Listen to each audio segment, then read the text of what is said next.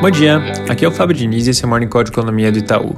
Começando pela Alemanha, hoje mais cedo saiu o dado de pedidos fabris referentes ao mês de junho. O índice mostrou uma alta de 4,1%, acima da nossa projeção de 2,5% e da do mercado de 2%.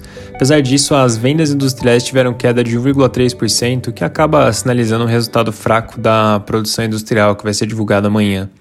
Agora há pouco também saiu a decisão de política monetária do Banco da Inglaterra. Conforme esperado, eles mantiveram a taxa de juros estável em 0,1% e também o atual programa de compra de ativos. O comunicado também destaca que não pretendem fazer mudanças de política, pelo menos até haver evidência clara de que um progresso considerável foi feito na direção de eliminar a capacidade ociosa e de se atingir a meta de inflação de 2% de forma sustentável.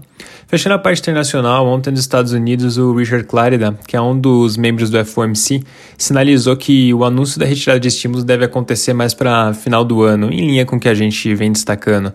Ele também mencionou que o Fed ainda está longe de considerar mexer na taxa de juros, mas que se as projeções estiverem corretas, lá para final do ano que vem as condições devem estar mais favoráveis. Então, com isso, o processo de normalização poderia começar em 2023. Fazendo um gancho com esse assunto e já passando para o Brasil, ontem o Copom aumentou a taxa Selic em um ponto percentual, levando para 5,25%. De modo geral, o comunicado da decisão veio bem próximo do que a gente imaginava. O Copom sinalizou outra alta de um ponto na próxima reunião, e além disso, e até em linha com o que a gente comentou ontem, o comitê indicou que considera a possibilidade de ter que levar a Selic para além do nível neutro, que a gente estima ser entre 6,5% e 7%. Com isso, a gente mantém a nossa projeção de alta de um ponto na próxima reunião, com a Selic chegando em 7,5% no final do ciclo. Noticiário do dia segue na mesma tônica do, dos outros dias da semana, sem propriamente trazer nada muito novo. Bastante destaque para a discussão dos precatórios e, consequentemente, também do plano de reformulação do Bolsa Família. Pelo que vem circulando, o governo deve apresentar os projetos para esses dois temas muito em breve e, aparentemente, os textos já estão, inclusive, prontos. Então, a gente deve ter mais notícias sobre isso ao longo do dia. Além disso, ontem a Câmara dos Deputados aprovou o requerimento de urgência para votação da reforma do imposto de renda.